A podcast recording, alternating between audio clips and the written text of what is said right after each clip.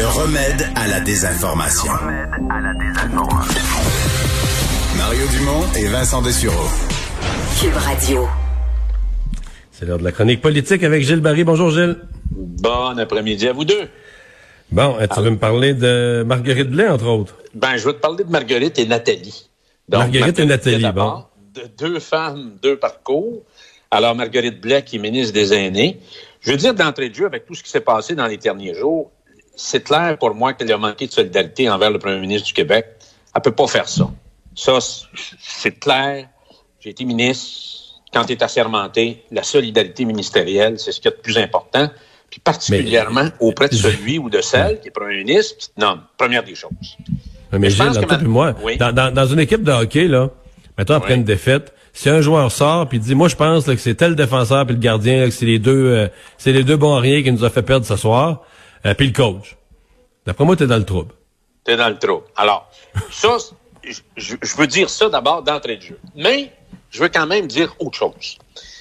Madame Blais, je pense que une, les gens reconnaissent que c'est une humaniste, une femme de cœur, c'est une femme de conviction qui a donné un sens à son engagement politique pour essayer de défendre la cause des aînés.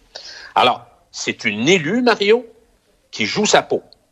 Alors, elle prend des risques parce que quand tu te présentes dans un comté, tu peux gagner ou tu peux perdre. Puis quand tu deviens ministre, c'est sûr que tu prends des risques à tous les jours.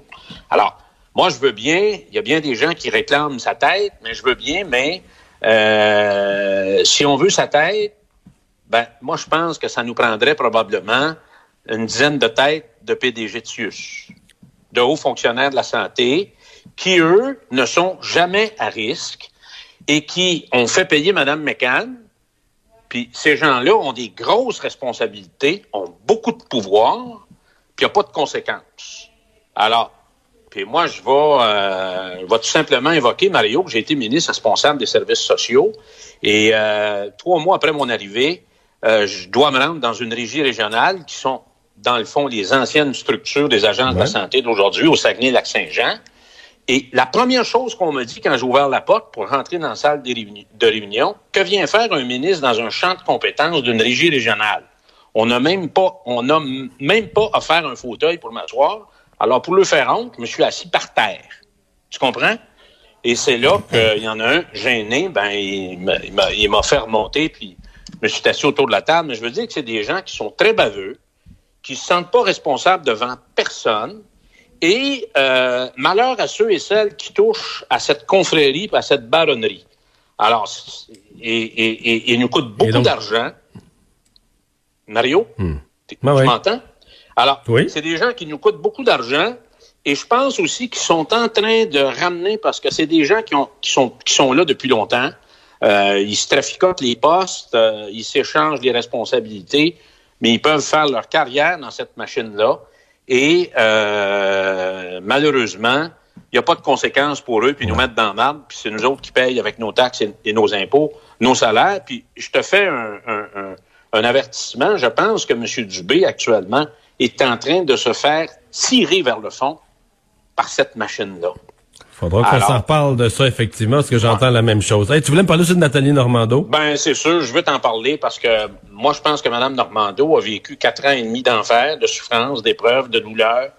Euh, une séance de fessée publique, on peut dire que l'inculpation médiatique précède la juridique. Alors, euh, moi, je pense qu'elle elle a payé très cher. La présomption d'innocence doit encore exister euh, chez nous, hmm. je l'espère. Et ce que je peux dire d'une femme comme ça, c'est la vie, ça. Euh, tout ce qui ne te tue pas te renforce. Et les Québécois, Mario, aiment ça, les gens écorchés, qui ont mis le genou à terre, cousus de partout, moitié Lazare, moitié Monte Cristo. Alors, euh, il y aura toujours... Tu, que tu me dis ça parce que tu penses qu'elle va rebondir?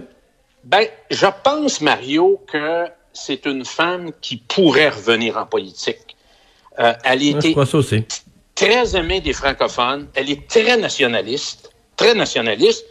Moi, j'ai toujours pensé qu'en cachette, elle avait voté oui au dernier référendum et quelques autres de l'équipe libérale. Puis d'ailleurs, on, faisait des scores. Claude Béchard, moi, je suis convaincu, puis tu l'as connu parce qu'il était dans ta région.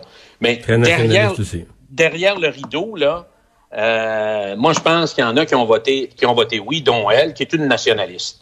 Nationaliste euh, dans le sens du courant actuel qu'on a au mhm. Québec. Et c'est une femme, Mario, pour reprendre mon expression, qui a du tirando en termes de vote.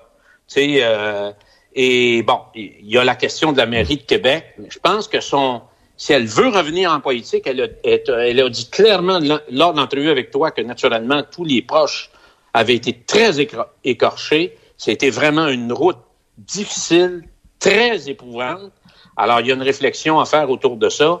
Mais si elle voulait revenir, moi, j'ai l'impression que ce serait probablement une, une femme qui, qui pourrait avoir un certain avenir, naturellement, soit à Québec, soit à Ville de Québec, ou peut-être même euh, la direction éventuelle du Parti libéral ultérieurement au Québec mais c'est drôle, je l'avoue, moi, je pense qu'elle voudrait plus s'associer avec le Parti libéral. Mon feeling, c'est que la ville de Québec, c'est peut-être plus pour elle. Sauf que le problème qu'elle a, c'est que si Régis Labaume se représente pas, ce qui est quand même une bonne probabilité, la décision, c'est peut-être là le timing qui est pas bon pour elle. Elle aurait peut-être eu besoin d'un an ou deux pour se refaire euh, au niveau personnel. là, la décision pourrait arriver dans sa phase dès le mois prochain.